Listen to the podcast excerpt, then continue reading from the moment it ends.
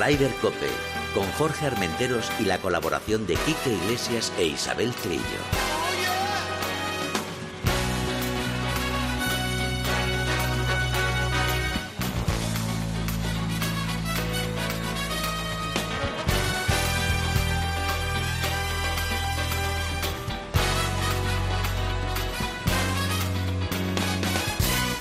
Buenos días, bienvenidos una jornada más a Ryder Cope. Isabel Trillo, buenos días. Buenos días por la mañana. ¿Qué tal? Muy bien, muy bien. De nieve ni hablamos, ¿no? Mm, Bueno, va a llegar el miércoles, pasado mañana, jueves, llega una dana importante y va a llenar todo de nieve. O sea, pero bueno, de momento estamos centradas en otro punto en Madrid, que es el congreso de, de la PGA, congreso Ajá. anual, que está en el Hotel Zenith. Y que según salga de aquí me voy corriendo para allá a ver cómo se trata eso de la psico, psicofiloso... ¿Cómo? Bueno, sí, ya. Sí, Y la semana que viene, el 27, presentación de, de la te- de- del circuito. Sí, de el día 27 en el en el Consejo, Consejo Superior de Deportes, Sí, ¿no? se presenta la novena edición del circuito PGA Spain Gold Tour Ajá. y allí tenemos alguna sorpresilla. No quiero desvelar nada. Bueno, yo sorpresilla voy a decir que si todo va bien, a final de mes se incorpora nuestro Quique Iglesias. Bien, Por bien, fin, Quique, bien. por fin, que ya está en su recta final de recuperación, que después del destrozo que se hizo en la rodilla, pero bueno, ya está ahí luchando el hombre. Pues nada, Hoy enhorabuena, tenemos visita ilustre.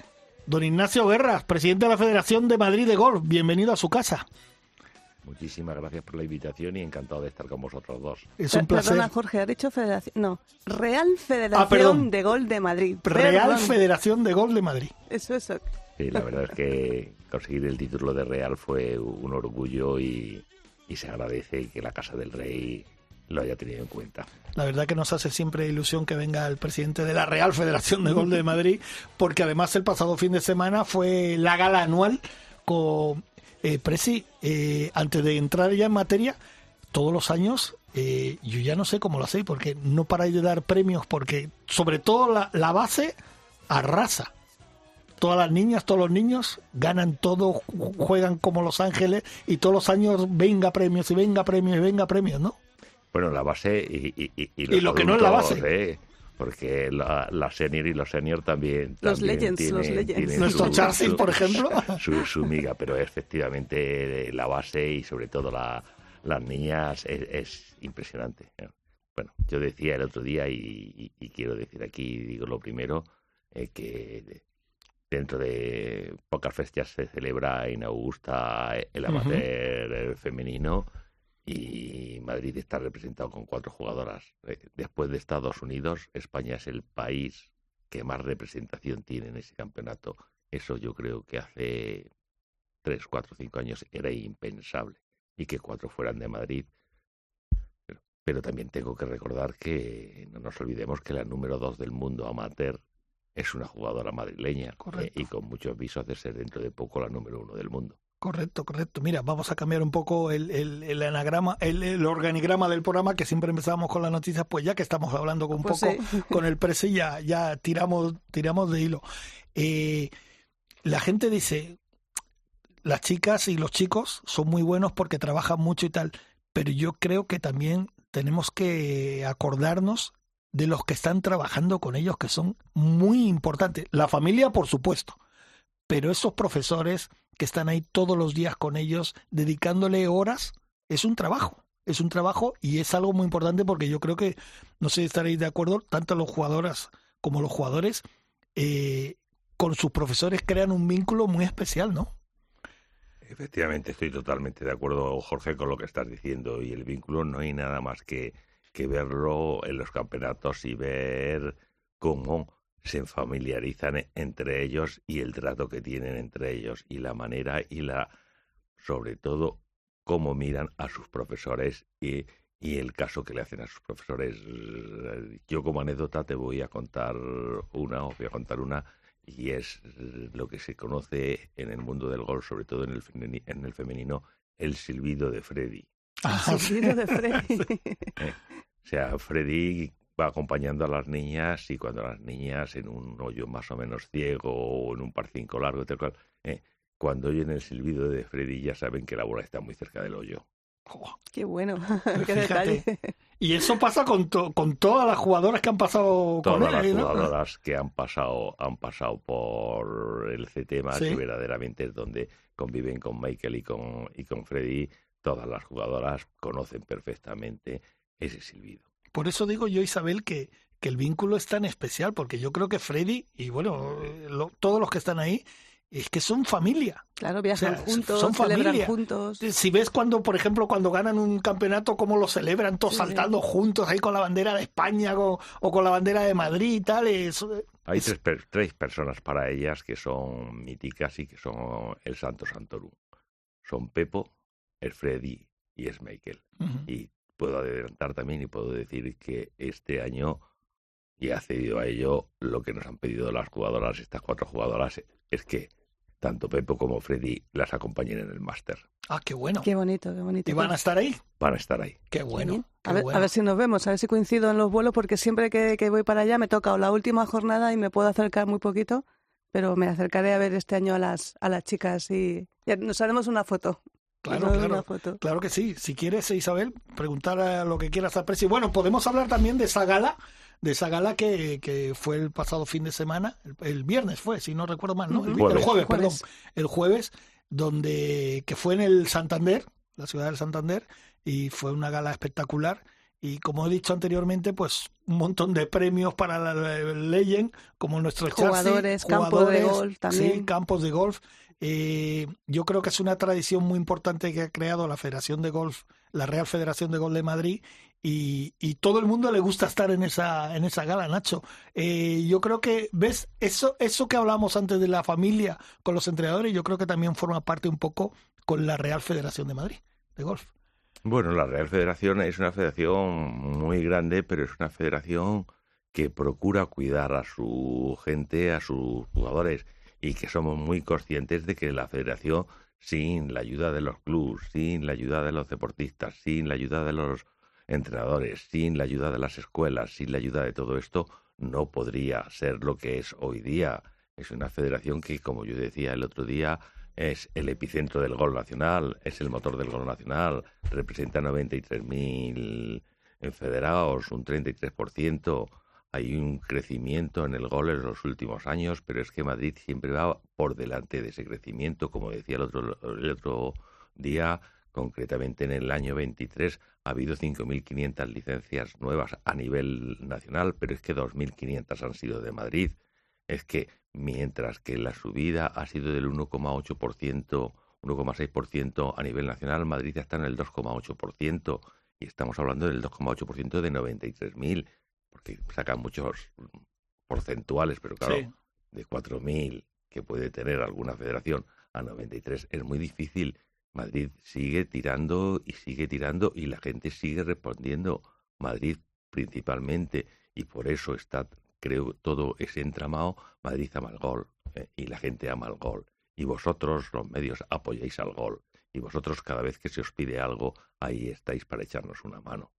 Eh. Entonces, eso es un poco porque Madrid está en la situación que, que está. Eh. Porque es muy difícil un deporte que prácticamente hace unos años no era conocido para nada en Madrid, colocarlo en el segundo puesto en cuanto a número de federados. Es lo que te iba a comentar, eh, Nacho. Para quitarnos esa etiqueta de que somos un deporte pijo, un deporte de ricos, un deporte elitista, eh, la Federación de Madrid, bueno, el golf y con ello la Federación de Madrid, 93.000 licencias. Debe haber pocos deportes en general con tanto número de licencias. Solamente hablamos de licencias, que no gente que practica, que es muchísima más.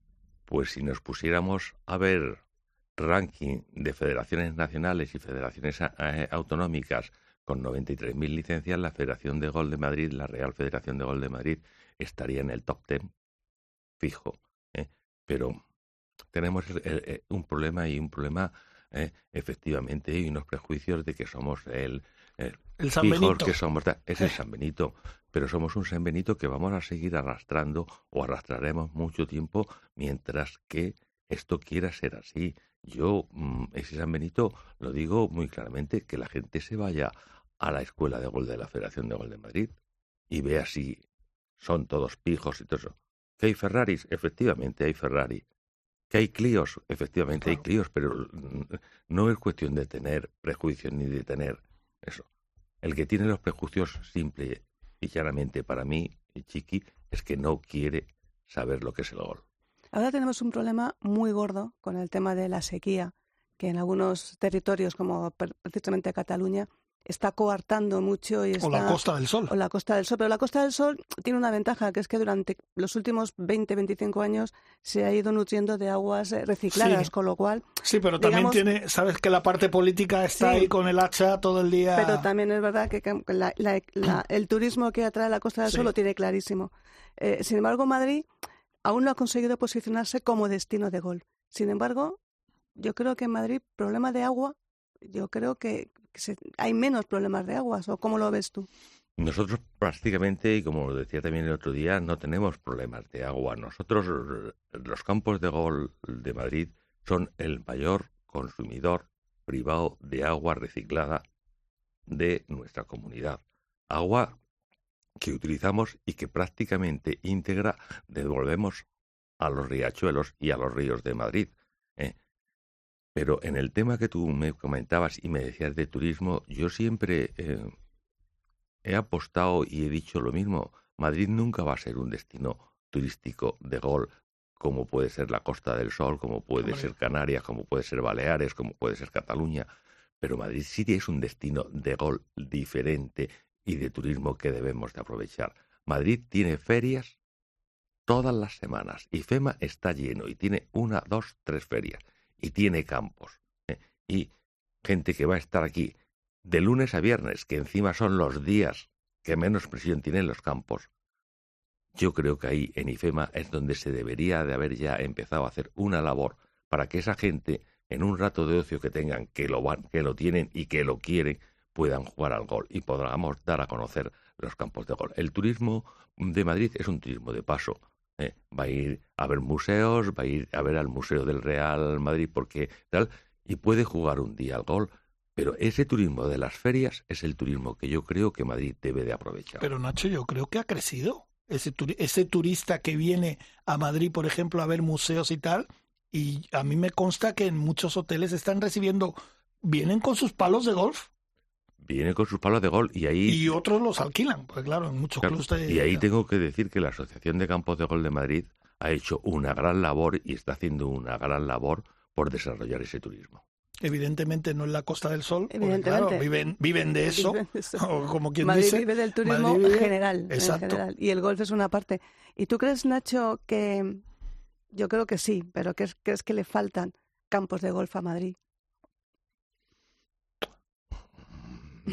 Ahí le has puesto, y, ahí le has puesto. Campos de, y campos de golf más asequibles, a, un precio más asequible. o más pichampad, me da igual, una cosa que la otra. Durante todo este periodo de mi mandato, quizá los peores momentos los haya tenido cuando se ha cerrado algún campo de gol en Madrid. Con lo que cuesta construir un campo de gol, con lo que cuesta sacar un campo de gol, que se cerrara el canal de Isabel II por problemas políticos o que se cerrara Aranjuez, para mí fue un auténtico martirio. ¿Que Madrid necesita campos de gol, chiqui? Dime tú si Leganés, Getafe, Alcorcón, toda esa zona no puede albergar uno o dos campos de gol. Perfectamente. Y además son campos que estoy convencido que saldrían adelante. Porque el problema de los campos de gol no es hacer un campo de gol. El problema de las instalaciones de gol para mí no es hacer la instalación, es mantenerla. Porque hacerla, bueno, pueden ser dos, tres, siete millones pero después hay que rentabilizarla. Yo antes hablaba con vosotros y os quedabais un poco extrañados lo que es un centro pequeñito como es el nuestro ahí, eh, la cantidad de trabajadores que conlleva. Y eso hay que pagarlo mes a mes y hay que mantenerlo. ¿Que Madrid necesita campo de gol? Sí, necesita campo de gol. Pero Madrid también necesitaría, Madrid como toda España, un catálogo para tener muy claro qué hay que hacer para hacer un campo de gol. Lo que no puedes es estar haciendo papeleos tras papeleos y ahora me invento otra cosa y ahora me dejo de inventar. Si una finca reúne unas condiciones, que serán 50, que serán 200, las que quieran poner, eso debía de ser automático. Tú para hacer un campo de gol, chiqui, no te puedes pasar 20 años como se pasó al Centro Nacional para hacer ese campo de gol. Eso sí. Pues mira, eso estamos, estamos de acuerdo. Bueno, Isabel, vamos con las noticias y seguimos hablando con el Presi. Bueno, pues vamos a empezar con el PGA Tour americano, con el Genesis Invitational, este, este torneo que atraía tanta atención por la vuelta de, Tiger Woods, que por desgracia se nos fue a mitad de la segunda ronda No por problemas físicos, Bueno, parece que fue un catarro. Había, sí, unos Parece dicen que un catarro, catarro. otro que un, que le vieron con espasmos y tal. Yo tengo que decir que yo estaba siguiendo el torneo y cuando lo vi llegando al ti dije, qué mala cara. ¿Sabes cuando notas que alguien, y no sé, estuvo hablando ahí, eh, yo le noté tal, de hecho puse un mensaje a algún compañero de Movistar, digo, esta cara y tal, eh? pero no, no se veía. Y luego dicen que es una gripe, Sí, que bueno, puede ser, Tenía porque la verdad que salió bien, del, salió bien, entró en un coche y tal. Eh, mira, tú que eres médico, eh, Ignacio, eh, Tiger con todas las lesiones que ha tenido, yo creo que ya el hecho de estar en un campo de golf ya me parece una pasada.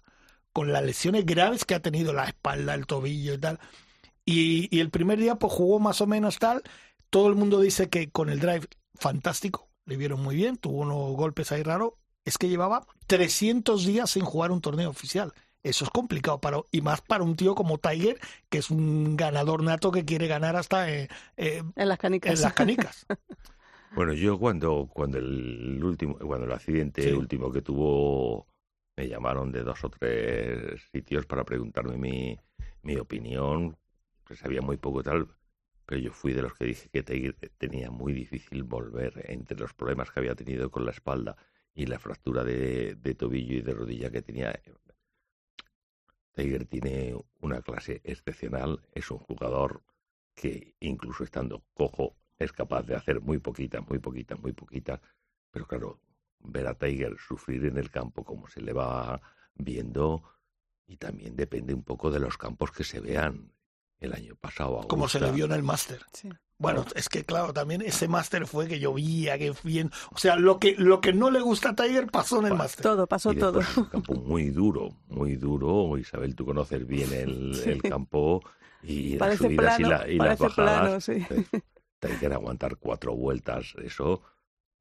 Lo que pasa es que, bueno, el Génesis es el Génesis, el Génesis es su torneo, Es que ahí nació Tiger. eh, es su gran torneo y, y, y- y Tiger estaba en un momento ahora mismo de presentar toda su nueva línea de ropa, de zapatos y de cosas que efectivamente había escogido el momento ideal para él y tal. Pero bueno, yo creo que De hecho, eh, ayer, se, ayer creo que fue antes de ayer, se comunicó que si todo va como toca, estarán de players. Eh, Sí, bueno, si es un pequeño catarro, pues nada, un poquito de paracetamol, ¿no, Nacho? Una, Sí. una y para adelante. Oye, ¿sabes una de las cosas que me gustó? Dime. La vuelta, creo ya, de Salatoris totalmente. Sí, sí, sí, sí, ya es un gran, uno de los grandes jugadores. Le faltó un poco de empuje al final porque, bueno, también es verdad que Matsuyama se hizo 62 Bueno, en la ronda final. vaya, vaya último nueve hoyos. O sea, Madre mía. que eso, eso no hay que le supere, vaya sangre fría del japonés. Pero bueno, Will Zalatoris estuvo bien, 69, que es lo que se espera para una ronda final. Sí, Eh, pero fíjate, una, una cosa, Isabel, y, y- mira, Nacho, que como, como he dicho anteriormente, que es médico, eso habrá. Eh, Salatori nunca ha sido un, un jugador de un físico espectacular y tal, pero cuando irrumpió, estaba como un poquito más, más fuerte que ahora. Ahora lo encuentro, como digo yo, anguililla.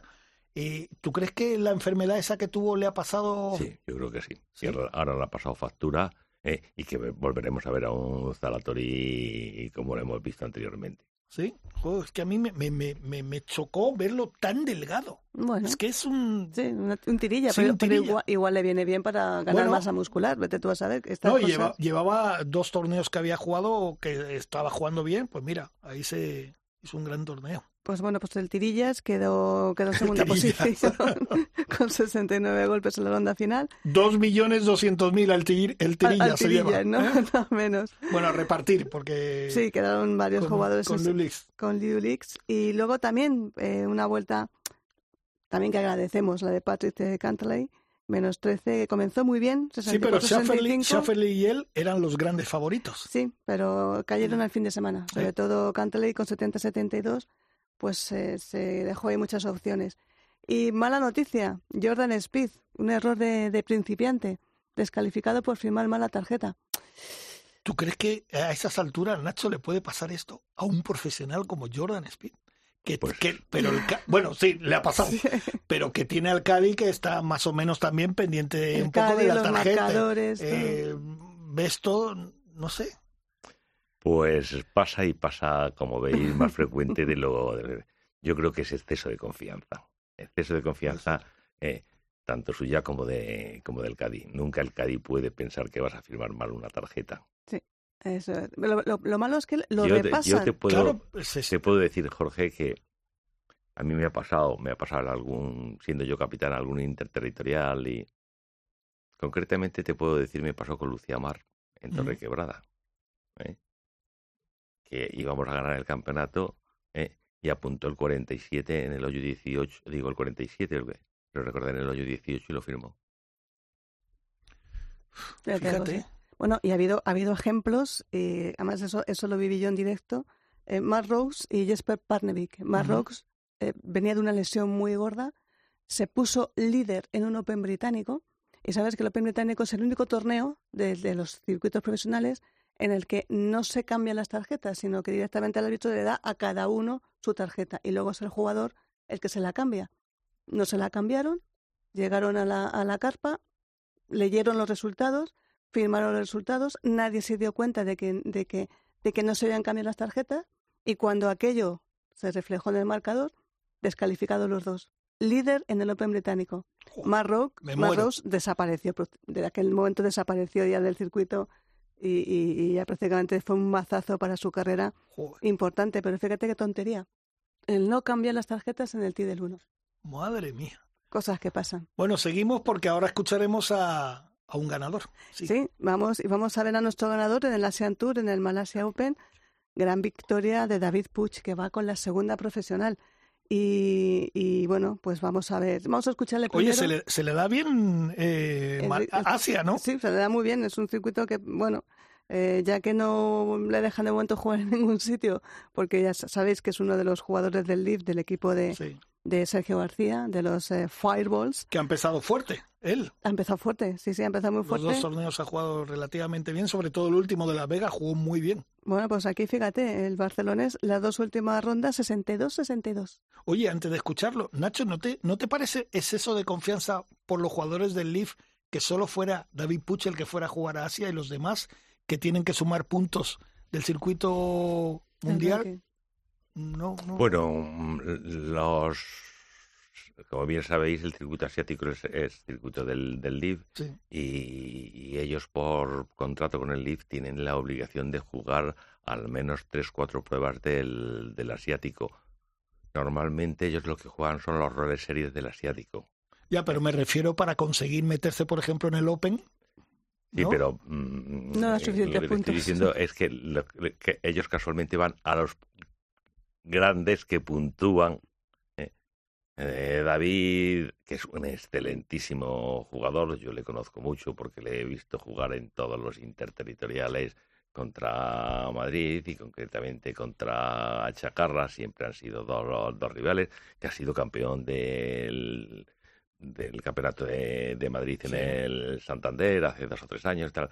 David, que es un jugador que tiene unas manos prodigiosas y que es un poco tipo severiano, tipo, tipo Larrazabal, creo que en ese está aprovechando las oportunidades que tiene y quiere jugar todo. Los otros van un poco más seleccionando, Eligien- eligiendo, eligiendo ¿no? las, las pruebas. Claro. Sí, y las que más puntúan para, para el ranking mundial. Pues eh, Aunque si los quieres, grandes, grandes no nos hace mucha falta, pero sí vamos a escuchar. escuchamos a, A David. a David Puch. Very happy, especially after that second day where. where it Estoy muy contento, especialmente después del segundo día, que ha sido muy duro para mí. Casi la lío en mitad del recorrido, pero bueno, afortunadamente pasé el corte y a partir de ahí el fin de semana fue espectacular. Estoy, la verdad, que muy contento. Diría que he hecho todo prácticamente bien, saliendo del tee, pegándole bien, fuerte y lejos. Mis approach fueron también buenos y necesitaba convertir dos golpes al final y los convertí. Así que creo que la verdad lo he hecho todo bastante bien. Obviamente es la parte más emocionante, conseguir la victoria es impresionante, mi segunda victoria, pero jugar el Open era el objetivo. Por eso he venido aquí a jugar estas dos semanas a Malasia para conseguir una plaza en el Open y estoy orgulloso de haberlo conseguido.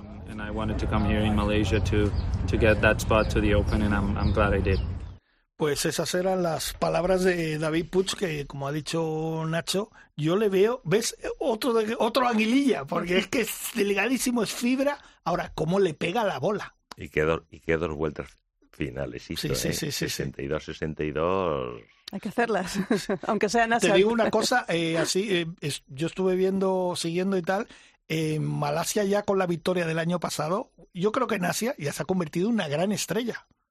David Puch es una estrella ahora en, en, en, en Asia porque además creo que esa forma de jugar de él engancha al público, ¿sabes qué te digo? Como muy agresivo, como muy...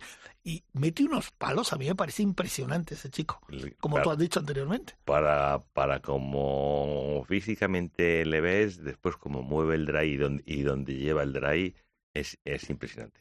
Y sobre todo las manos que tiene, porque saliendo de problemas te puedes esperar cualquier cosa de, de David. Es un, es un gran jugador.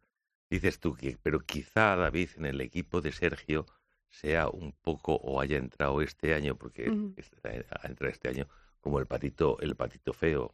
Al fin y al cabo, Eugenio ya había ganado uno del, del Live, ya había hecho algún. Sí, pues en. Las Vegas fue el mejor. ¿Eh? En Las Vegas fue el mejor del equipo. No, no, en Las Vegas fue el mejor y, y- y no solo fue el mejor, ju- jugó, como el mejor.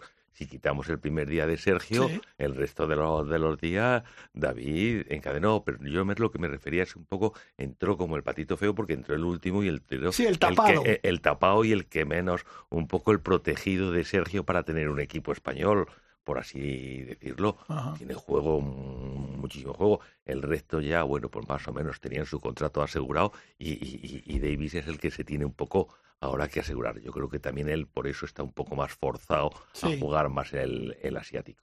Pues yo creo que ha sido una- un buen fichaje de Sergio, que yo creo que le vio y dijo, este me va a llevar el equipo a la victoria. Lo que pasa es que, que fíjate, el LIP, eh, que el año pasado, como bien dices, Eugenio López Chacarra, que otro pedazo de jugador que ya parece que está totalmente recuperado de los problemas de la espalda y tal, consiguió su primera victoria. Yo creo que este año el LIP va a estar mucho más caro que un joven eh, con- o, de los recién llegados consiga una victoria. No sé cómo lo veis vosotros. Pues yo te voy a decir, yo creo que la llegada, la, la llegada de John ha sido, ha sido un revulsivo para jugadores eh, de clase mundial como Dustin y como todo eso, y que va a haber una, una lucha muy cerrada, muy cerrada A eso me refería. Entre ellos. Sí, yo Es más, que... es más difícil verle a los jóvenes. No creo que estos estén por la labor de dejar escapar este año nada. Vamos. Yo, yo lo que veo, y estoy contigo Nacho, que, que ha sido un revulsivo para todo y además que se televise el Leaf por fin, hasta que nos... Es, es verdad que es difícil verlo, pero hasta que te acostumbras la mente, luego es, es, es muy espectacular verlo, Yo verlo en en eso, televisión. mm, estoy de acuerdo contigo, pero discrepo. Y, y discrepo en un sentido. O sea, no quedaba más remedio que televisar el Leaf. Totalmente. Hay cuatro jugadores españoles en el americano. Si llega a Campillo en abril, llegará a Campillo y jugará lo que pueda jugar el pobre Jorge, que es otro excelente jugador. Por cierto, pero- que estas, este fin de semana debuta en el circuito americano. pero, México. pero mm, yo, y creo que no soy sospechoso y soy un gran aficionado a- al gol, y como dicen en mi casa, ¿para qué te has comprado una televisión en color si solo puedes tener el verde, el fútbol y el gol? Eh, y he visto y veía de viernes a, a domingo. Últimamente no estaba viendo gol, había perdido Lo la, la hemos, lo hemos hablado. Eh, y el Leaf, como tú muy bien dices, es difícil, es difícil ver la parte Sí. izquierda, Sí. abajo los equipos, arriba la clasificación. Pero para mí lo más engorroso es el problema de que no sé por qué hoyo, cuántos hoyos le queda a uno Claro, y cuántos claro. hoyos le queda al Como salen a tiro todos, Eh, claro, ahí es el- es donde yo más me lío, porque dices, sí, bueno, este puede tener tanto, y, y- pero, pero ¿cuántos hoyos le quedan? Si a uno le queda un hoyo y a otro le quedan tres. Bueno, Eh. es- eso es acostumbrarse, eh, que nos acostum- acostumbraremos todos a la narración de, de lo que es el Leaf, porque una vez que tienen la narración, teniendo las, las salidas, es fácil. Hay que acostumbrarse un poco, pero Ha cambiado también mucho la narración del Leaf, porque yo los últimos he, he estado oyendo a Carlos, Carlos de Corral y, y- y- y bastante mejor que lo que había antes. Y, y está feo que diga yo eso, pero bueno. eh, está. Pero el problema, y lo que yo te decía, y un poco haciendo hincapié en eso, no sé qué hoyos, porque yo sé que eh, el 18 tienes que... eh, 18 de Vigil, la tienes que jugar Sí. a pasar el, el, el lago y la bandera la tienes totalmente a la derecha y tal. Así que no sé qué hoyos le quedan y la dificultad del hoyo del uno o del otro. Eso también... Llegará, eso, eso yo creo que llegará. Tendrá Tienes- que llegar. Con la narración y, la, cost- y acostumbrarte la mente a cómo está la hora, eso llegará, llegará Eh, fácil. tiene que llegar, pero claro, De momento sí, de momento el hecho es que te la tienes que jugar en un momento determinado, te la juegas o no te la juegas. Pero fíjate que eso luego, no sé si es una apreciación mía, aunque yo lo he hablado con gente y está de acuerdo conmigo, a mí se me hace eh, muy rápido el, el torneo. Claro. Claro, es que, Muy es, que, es, que es, es rapidísimo el torneo. Es que no tienes Eh, que estar cinco o seis horas en un campo de golf. Es no, que, y eh, sobre todo ves golpes. Porque ves todo. en, en la otra retransmisión, en la letra- entre un golpe y otro, lo que está diciendo Jorge, aquí continuamente estás, Estás viendo, golpes. Exacto. Y golpes espectaculares y subidas y tal, no sé qué. Y, Yo digo y- que- sí, yo, yo, Hombre, y después un poco lo que tú decías, ¿eh?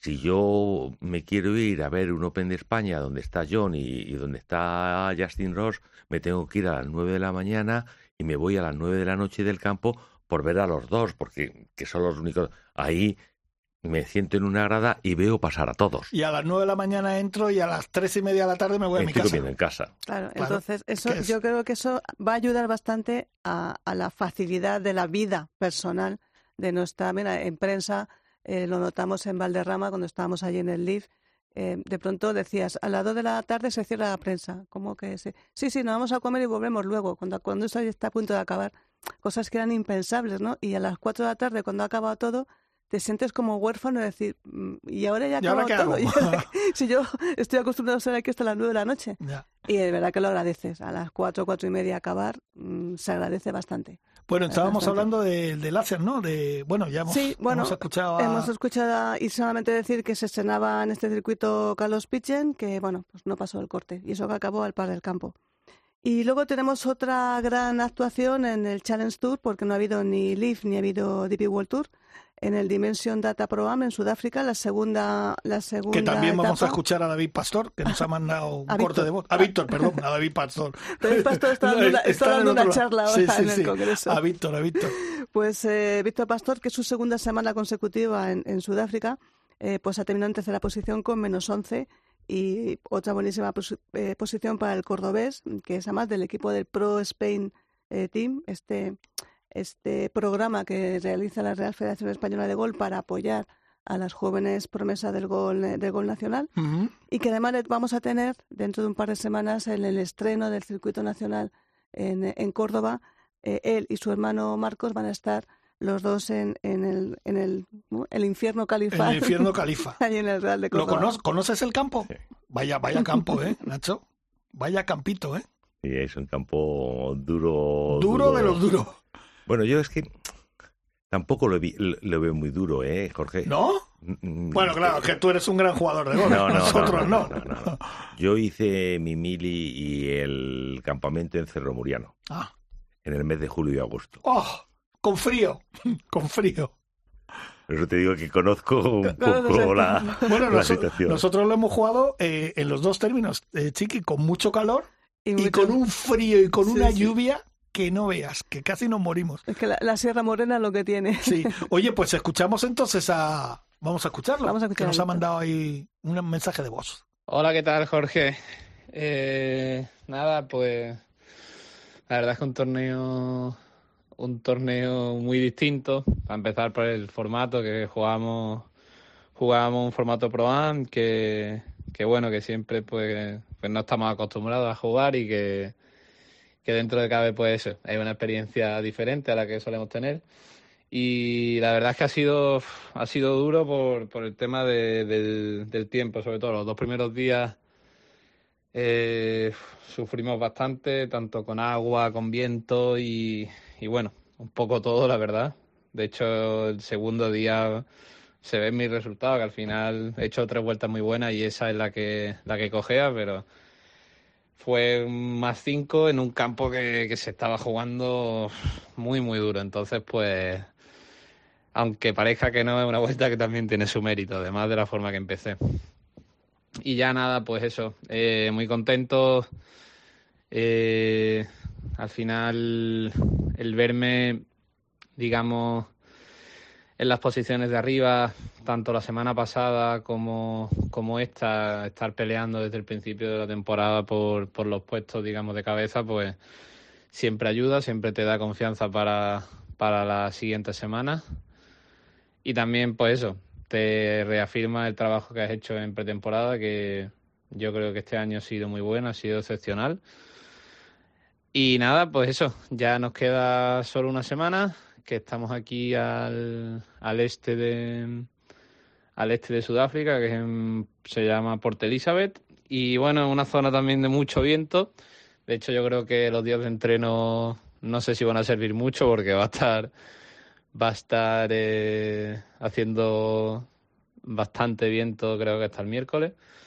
Ya está, a ver, a ver si soy capaz de, de acabar este viaje de la mejor forma, a ver si, si estoy otra semana, digamos, en la pelea y ya está, con ganas de, volver a casa, descansar un poquito y jugar el torneo en Córdoba, el Campeonato de España de la PGA, que se juega en casa y que, y que me hace una ilusión tremenda y a ver si eso, si también puedo, puedo jugar también allí.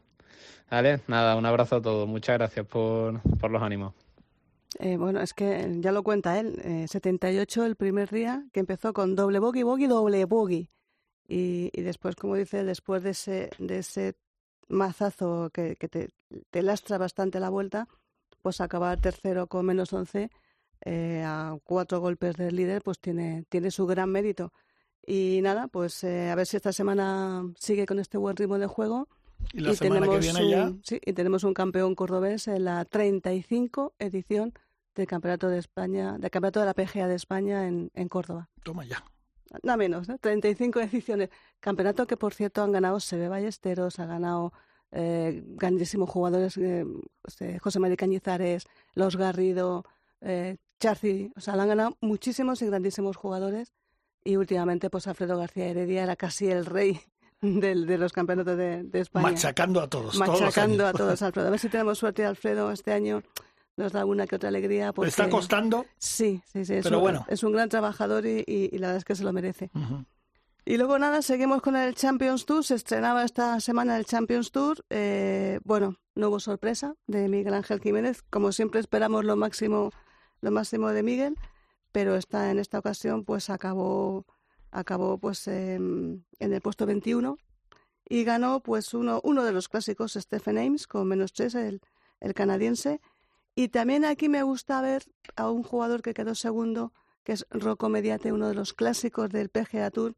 Ya van llegando, los clásicos ya van llegando al Champions Tour, como, bueno, pues eh, aparte de Mediate, eh, Paul Broadhurst, eh, Alex Carl, Niels, eh, Richard Green, Steve Stricker o Striker y, y Davis Love. Están todos por ahí en el, en el top 5, top, top 10. Y bueno, pues es que es más emocionante y más interesante ver el Champions Tour que el PGA yo, yo te digo una cosa, Nacho, es un espectáculo ver a esta gente. Es que estamos hablando de grandísimos jugadores que están aterrizando ahora en el circuito y, y es impresionante. Es un circuito más entretenido de ver. Sí. ¿eh? Es un circuito un poco como decíamos antes de, del Live, tres vueltas sin, sin corte, eh, el campo un poquito más, más corto, estos que han sido grandísimos jugadores y que tienen unas manos y son golpes más espectaculares y juegan sin la tensión que jugaban en el circuito profesional. Lo que pasa que la lesión de Bernard Langer ha hecho ha hecho un agujero ahí tremendo, porque claro, estamos acostumbrados, que este sí que era también un, un martillo pilón, Sí, sí. ganando y ganando y ganando. Y estos dos últimos años le estaba costando ganar, pero ganaba. Cada año uno, sus dos torneos lo ganaba. Claro, perder ahora a Bernard Langer, que yo ya creo que con esa lesión del talón de Aquiles. Mira, pero Jorge, yo creo que da oportunidad a otros. No, no, eso por supuesto. Que, que, que ya mmm, nadie puede discutir la clase que ha tenido Bernard Langer, ni pero ya era, era un poco aplastante, sí, era, sí. era un, un, poco... 65 años, ¿eh? Claro, es de la quinta, es, que... es de, la quinta de Sebe, aquella claro. famosa quinta de Sebe que revolucionó el mundo que... del golf. Fíjate, pues Sebe, Langer, eh, eh, Faldo, Guzman y, y, Sandy Lyle, la quinta, la quinta maravillosa que, que tanto y tan buen golf nos dio en, en aquella época, de los que ya quedan, bueno, pues eh, pues ya casi no queda nadie compitiendo porque Guzman un poquito de vez en cuando se le ve en el Champions Tour y a Langer eh, Lesionado, lesionado, pues ya de aquella quinta pocos pocos quedan ya. Ujú. Bueno, y, seguimos. Bueno, pues vamos a seguir con, con las chicas, si te parece. Sí, perfecto. No me ponen la sintonía. Ay, sí, la sintonía, por favor. Ryder Cope. Hay un rayo de Mira qué rápido que la tenía. por mi ventana y me ha devuelto las ganas, me quita el dolor. Es que tiene sintonía ella para las chicas. Isabel Trillo. Que te cambian con un beso y te pone a volar. Mi pedazo de sol, la niña de mis ojos, tiene una colección de corazones rotos. Mi pedazo de sol, la niña de mis ojos, la que baila reggaetón con tacones rojos y me La niña, la niña de mis ojos, eh, Carlota Ciganda, que ha estado ahí todo el fin de semana a ver si iba y tal. Bueno, décima al final, muy buena, muy buena posición, con menos cinco. Y ha ganado una jugadora que, bueno, yo la descubrí también en, en el Aranco, que es la versión femenina de- del Leaf, integrada dentro del LED y del LPGA. La tailandesa Patti, a ver si lo digo bien, Tawatanakit. Es que a ella le gusta esos nombres raros, a ella le encanta decirlo. Lo he dicho bien, Tawatanakit, que acabó con, eh, con menos 18 para estrenar un, su marcador. Y lo que te decíamos, este Aran- Aranco Saudi Ladies International en Riyadh, de la capital de Arabia Saudí, un campo a mí me encanta y pegado al desierto, es maravilloso, que está, además tiene un, eh, eh, un greenkeeper eh, español, tiene un equipo Sí. español que está, que está con los greenkeepers de ahí de, de la zona de Arabia Saudí, mejorando toda la, la construcción de campos y, y- y, bueno, pues cambiando un poquito la mentalidad del golf en Arabia Saudí. Que hemos visto, por ejemplo, que este fin de semana ya tienen carreras de, cama- de camellos femeninas por primera vez. Y hemos tenido a Rafa Nadal también, que se apunta también a la, a la Liga Saudí, por decirlo de alguna forma. Por cierto, que le han dado muchos palos y él ha dicho, bueno, denme los palos si cuando todo, cuando haya pasado el tiempo que yo he firmado con ellos, las cosas no han sido como yo esperaba, seré el primero en reconocerlo. Evidentemente. Que la sí. gente en este país sabe que, Nacho, que criticar es el deporte, Claro. el deporte número uno. La, la envidia. es- La envidia. eh, eh, eh, Hombre, yo, mira, yo lo yo he perdona, comentado. perdona, Chiqui, Sí. y hablando de, de Rafa, tengo que decir que este fin de semana Eso es lo que ta- vamos a también Sí, se sí, ha sí. proclamado campeón de, de, Bala- de De Baleares en Santa Ponsa 1 Por con cierto, una vuelta de 73-74. el año pasado yo creo que no, el anterior también fue campeón. O sea que no es su primera victoria. Por eso digo, Sí, sí. está en handicap ya 0,0 y ha jugado en los dos días tres más del campo. ¿Tú crees que eso que dicen que cuando deje el tenis se pega un saltito al golf? No me extrañaría que pudiera hacer algún pequeño. Bueno, de hecho, pinito, Nike le ha dicho, con, nos- con nosotros cuenta. Pero yo ya creo que, que Rafa llega al gol. Bueno, pero... Oye, en el Champions, ya cuela, un ¿No? poco- espera un poquito más. No creo que, que- que- No. Y lo digo por una razón. No creo que él, después de la vida que haya ha llevado, tenga muchas ganas de seguir viajando. No, pero me refiero, a lo mejor no jugar todo tal, pero sí jugarse sus torneos así, mm, bueno, los que más le gusten, los que pueda ahí que tenga invitaciones. El pro, el pro del Open de España, los Sí, probables no, que bueno, juegan sí, aquí, esas sí, cosas, esas cosas yo creo que sí. perfectamente el campeonato que se hacía amigos de, de Chema, amigos Sí, de, de de Rafa, en Pula. En Pula y eh, por eso digo que él, él yo creo que sí, que su refugio estará un poco en el en el gol. Los torneos de Tiger, que son íntimos amigos, que le inviten. eh, como, ¿sabes? fue- como un poco ahora mismo Gasol está O Stephen está Curry, haciendo, Stephen Curry. que que están jugando y yo creo que pueden ser unos grandes embajadores para este de, para este deporte Totalmente de Eh, acuerdo. eh, eh, total yo si si Rafa quisiera yo estaría encantado de que Rafa fuera un embajador del, del gol español por todo por todo el mundo Oye, a, le él, fichamos. a él le gusta Mira, de hecho, María Cacia, que estuvo en la gala el otro día, ayer me puso un mensaje, me dice, qué alegría lo de Rafa porque es buenísimo para el golf, para todos nosotros. Sí. Que Rafa haya ganado es buenísimo, porque mira, se habla, ha salido en todas las televisiones, de hecho. Pues es el mejor estoy- embajador que podemos Estoy de acuerdo tener. con, con mi vecina Mariaca. que la verdad es que y Rafa yo creo que digo, podría ser una cosa muy, muy, muy, muy, muy buena. Y, y hablando un poquito de esto que comentábamos, el Aranco, bueno, el Aranco Saudis Ladies International que reparte 5 millones de euros, está casi al nivel de los grandes, eh, de los grandes del, del circuito europeo femenino. Eh, no sé cómo ves tú esto, la inversión de, de, de, de Arabia Saudí, copándolo todo, la Fórmula 1, el deporte, el golf, eh, el tenis, Vamos el a ver, fútbol. yo en principio lo veo, lo veo bien, vamos, todos sabemos por qué Arabia Saudí está metido en eso. ¿eh? Eh, Es un, un, blan- un blanqueo político femenino, eh, claramente. Eh, ellos dominan las motos, dominan la Fórmula 1, mm, no te digo nada del pádel ahora recientemente, el gol Aranco tal, pero Ahí hay otra lectura que es la lectura que yo más me empieza a preocupar, que hasta ahora no se ha visto, pero a mí, me parece que con este dominio de, de tal, lo que se va a perder, perder es el dominio de las federaciones. Anda, mira, eso. A ver, desarrollalo, porque... Y te, y te lo desarrollo y te lo digo. En el pádel, ¿qué ha pasado con la federación ahora mismo? Los dos circuitos se han unido y los que dominan son ellos. El dinero. En la Fórmula 1, ¿qué ha pasado? Está la Federación Internacional de Automovilismo, pero quien decide es Liberty, que es la que pone eh, el dinero. Y poco a poco Sí, Bueno, es, mu- no, es muy pronto, pero ya se está viendo. ¿eh? Entonces, a mí no me preocupa en el mundo profesional, que al fin y al cabo el profesional está para ganar Y dinero vive de eso. ¿eh? y vive de eso. O sea, yo eso lo entiendo. Pero sí, ¿qué promoción van a hacer ahora en el pádel? ¿Qué circuitos satélites va a tener, en el pádel? ¿Cómo esa gente que está el 200, el 300 del mundo va a poder progresar? ¿Y eso no es labor de las federaciones? Pero es que, como te estoy diciendo, y, y es por lo Sí, que te sí, estoy diciendo, casualmente se le ha quitado el poder a las federaciones. Las federaciones no tienen el poder. Eh, porque antes las federaciones, mm, los grandes eventos eh, los podían nutrir, pero es que yo ahora los grandes eventos no hago nada. Yo hago la promoción para qué? O sea, la Federación de Gol de Madrid, la Federación de Gol de Madrid tiene un CETEMA, tiene un tal, y una de sus misiones es formar gente para los equipos nacionales.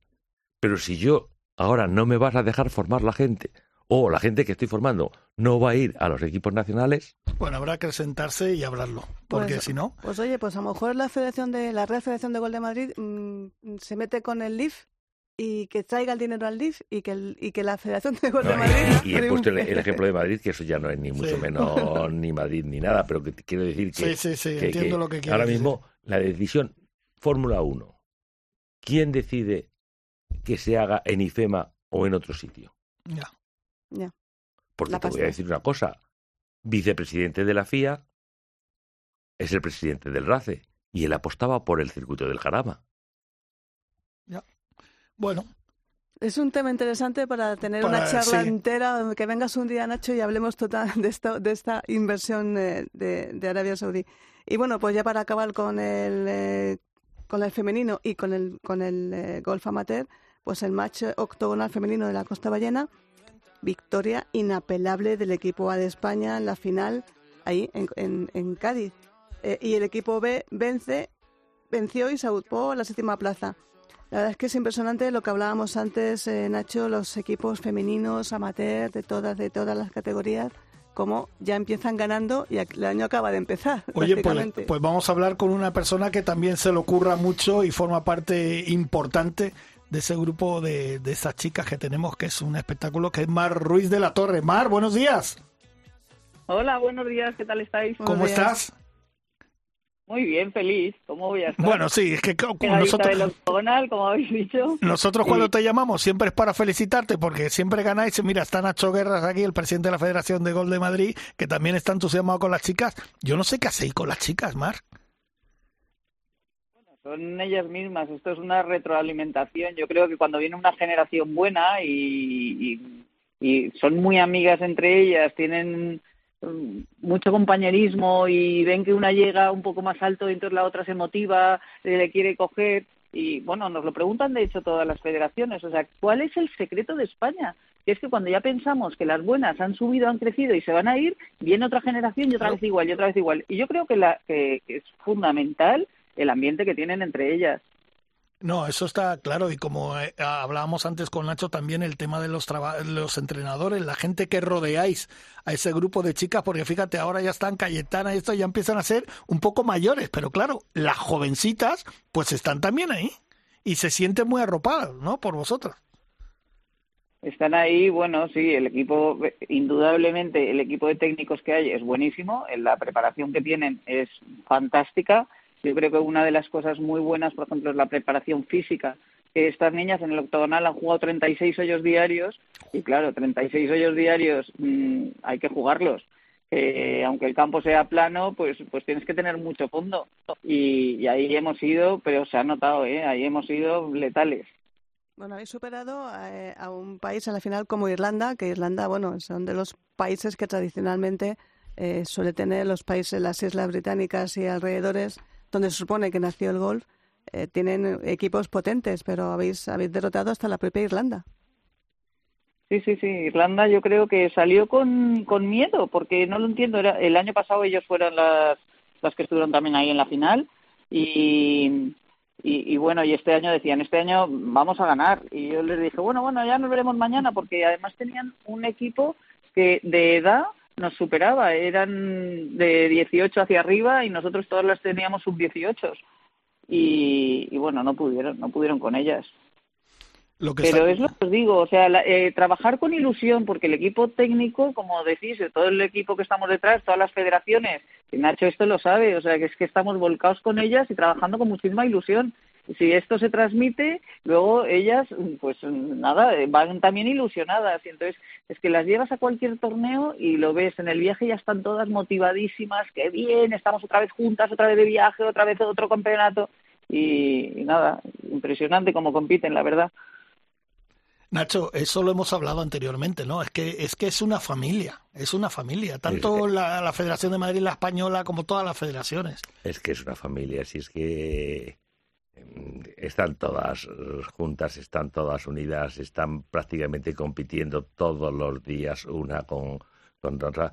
Y, y, particularmente mi relación con Mar no puede ser no puede ser mejor porque es que no podemos hablar nada más que el mismo idioma si claro. es que no, no nos queda más más remedio, pero todas ellas, sean donde sean, sean aquí en España, sea en América, sea en las universidades, o sea, son prácticamente hermanas. Oye, esto que ha dicho que ha dicho Nacho ahora de que, que habláis el mismo idioma, no todo, no todas las federaciones y todos los deportes pueden decir lo mismo, Mar.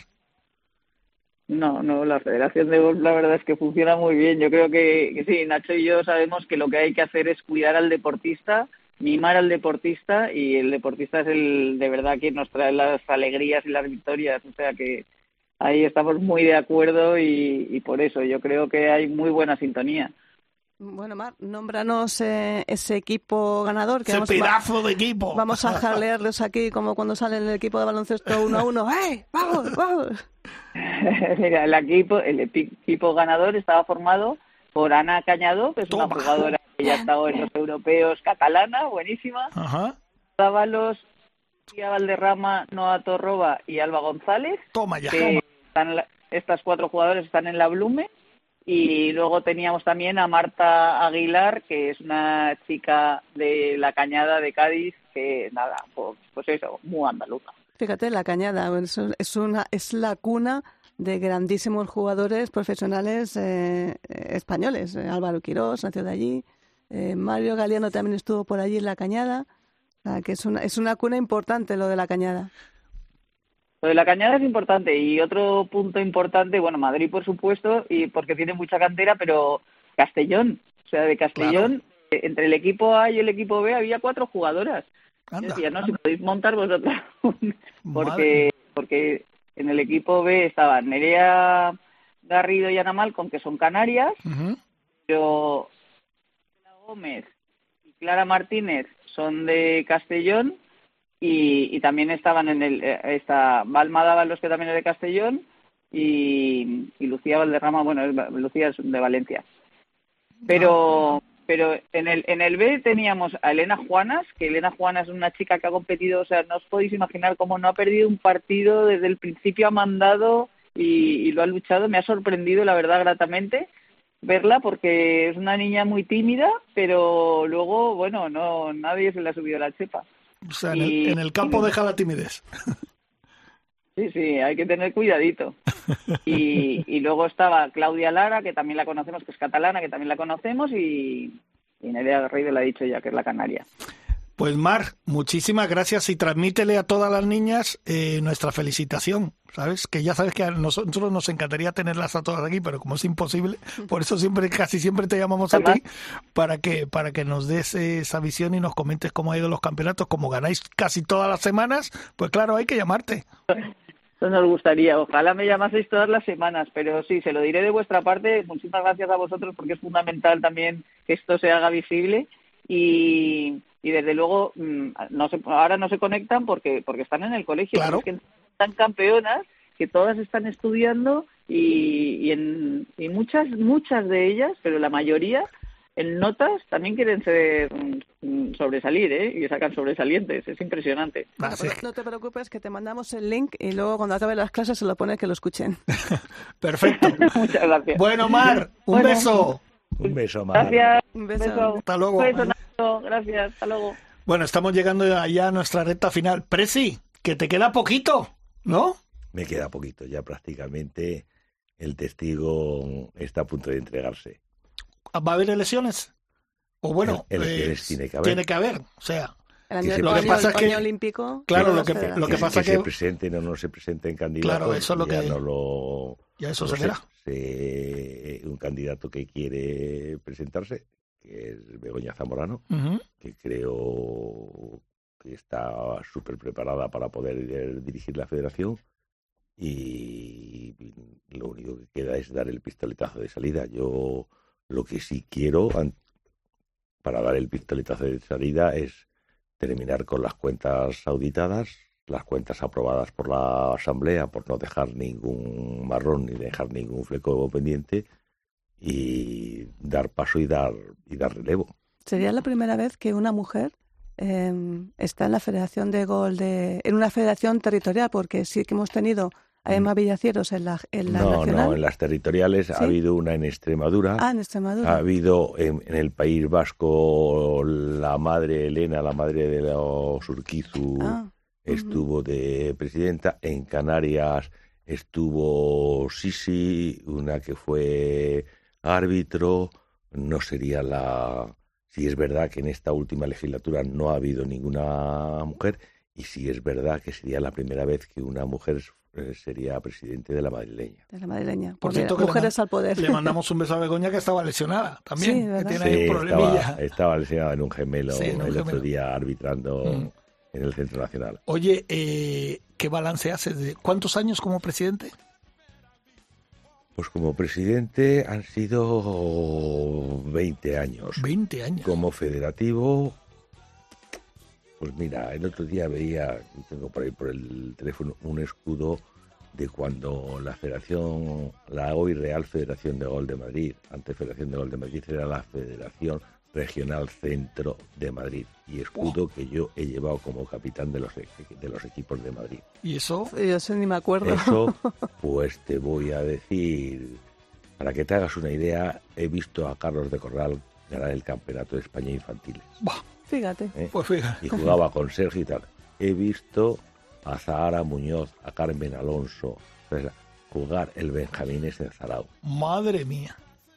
He visto a Sergio ganar con 16 años, que fue el primer campeonato de España que ganó de cadetes en el club, en el club de campo. He visto a Lara en las primeras promociones de la Blumen en la Escorial. Madre de Dios. Historia viva. Historia, historia viva. Pues Eso sería, sería otro capítulo. Podemos hablar de la historia viva del mundo del golf. Pues eh, cuando queráis hablamos de la, de la historia del gol, pero entre pitos y flautas te estoy hablando de 34, 35, 37 años. 40 años, se puede decir. 40 Vamos a años. cerrar. Tampoco, porque- tampoco la gastan viejo. No, no, tampoco no, no, me refiero- me refiero te digo, la, generación de claro, Sergio, Gonzalo, Claro. Carlos es la generación del 80. Claro.